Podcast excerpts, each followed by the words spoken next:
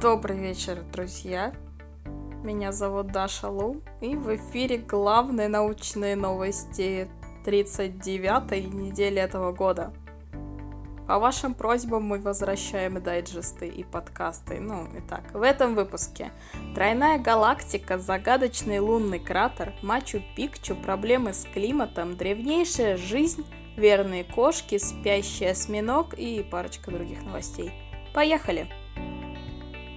Космос. Астрономы нашли три сливающиеся галактики, находящиеся на стадии тройного активного ядра. Пока что черные дыры находятся достаточно далеко друг от друга, между ними от 3 до 7 килопарсек, но в будущем они должны слиться.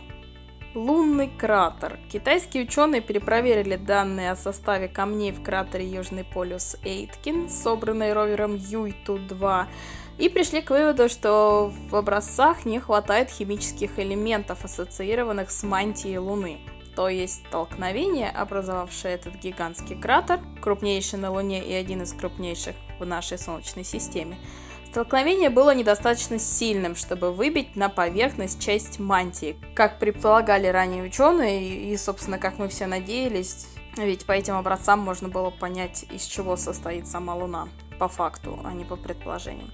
В общем, скорее всего, столкновение просто было слабее и под углом.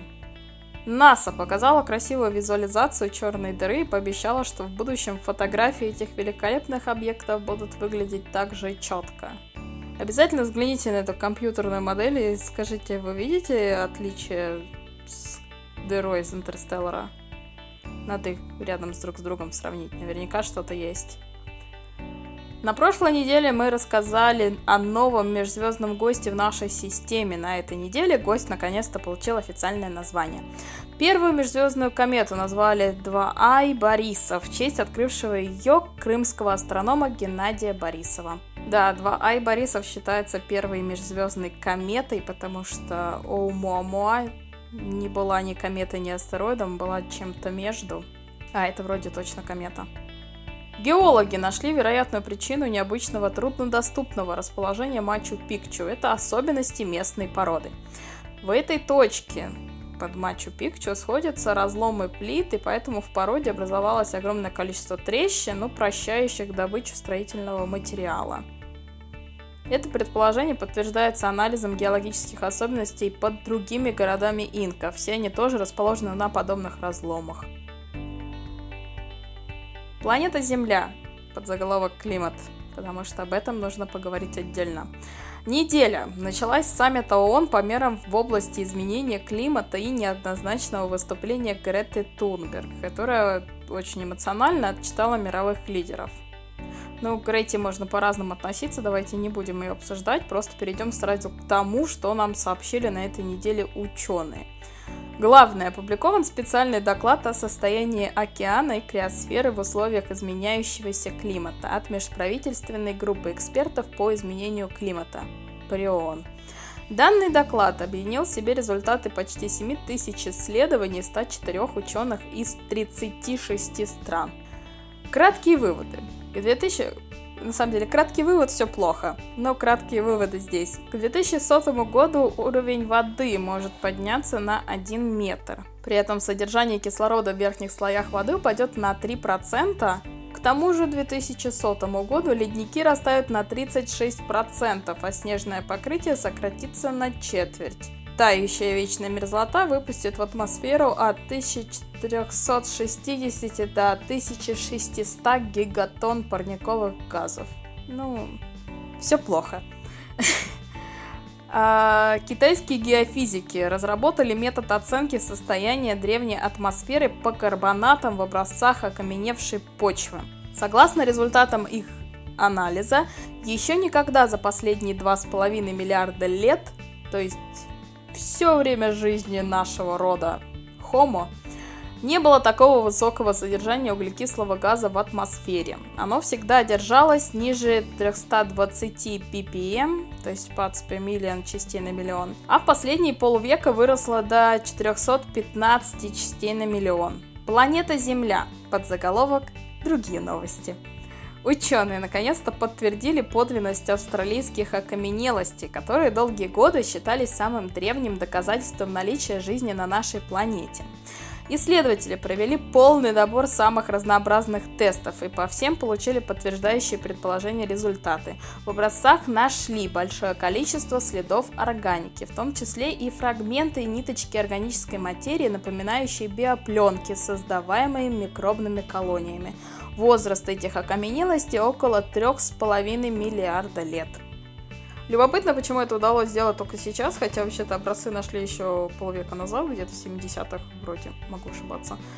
А, они на самом деле очень походили и походят по всем параметрам на те образцы, в которых органику находили, но в конкретно этих, видимо, смыло погодными условиями какие-либо остатки и следы. Поэтому ученые докопались поглубже и все-таки накопали органику, причем по их собственному заверению накопали больше, чем сами ожидали. Интересно, что-то еще из этого выльется, еще какие-нибудь исследования, или на этом все закончится. Потому что тестов они провели просто безумное количество. Я устала писать абзац о них. Вот, и не думаю, что кто-то еще дочитал, но да, на самом деле. И они были безумно рады, что по всем тестам результаты были положительные. Круто. Геологи нашли в Алмазе из Южной Африки неизвестный науке минерал. Диаметр крупицы нового минерала, получившего название гольдшмиттит, диаметр составил всего 100 микрометров. Это примерно ширина человеческого волоса. Состоит минерал из комбинации необия и калия, а также примесей других элементов вроде лантана и церия. Согласно результатам анализа, минерал образовался на глубине 170 километров. Животные. Коты и кошки привязываются к своим хозяевам так же, как и собаки. Ученые доказали это в лабораторных условиях, проведя серию экспериментов с мурчащими их хозяевами, поместив пары в незнакомые животному условия. 65,8% взрослых питомцев, кошек и котов, показали сильную привязанность э, к своему человеку. У собак в похожем эксперименте показатель был чуть ниже, всего 61%. И хотя у, хотя у собак ниже процент, я не согласна с тем, что эксперимент был абсолютно таким же, поэтому я не думаю, что стоит сравнивать. Ну и пара слов об эксперименте, чтобы вы имели представление. Кошку и хозяина помещали в незнакомую для них комнату. Хозяин сидел в центре, кошка могла свободно перемещаться. Через какое-то время, через несколько минут, хозяин выходил из комнаты, кошка оставалась одна, или кот. Простите, у меня кошка, поэтому я говорю кошка. А через какое-то время снова хозяин возвращался, и кошка снова была с ним. Все это время за кошкой следила камера, и ученые видели поведение кошки. Если привязанность к своему хозяину была, как они называют, сильной, то в отсутствие хозяина кошка вела себя явно более беспокойно, пыталась открыть дверь, а в присутствии хозяина она спокойно исследовала комнату и не только пыталась вырваться через двери. Ну и напоследок, спящий осьминог Хэдди. Это видео, советую посмотреть, выглядит любопытно. Неизвестно, есть ли у осьминога фаза быстрого сна, как у кошек и собак. Наверняка видели, как они лапами своими дергают и мурчат, и гавкают.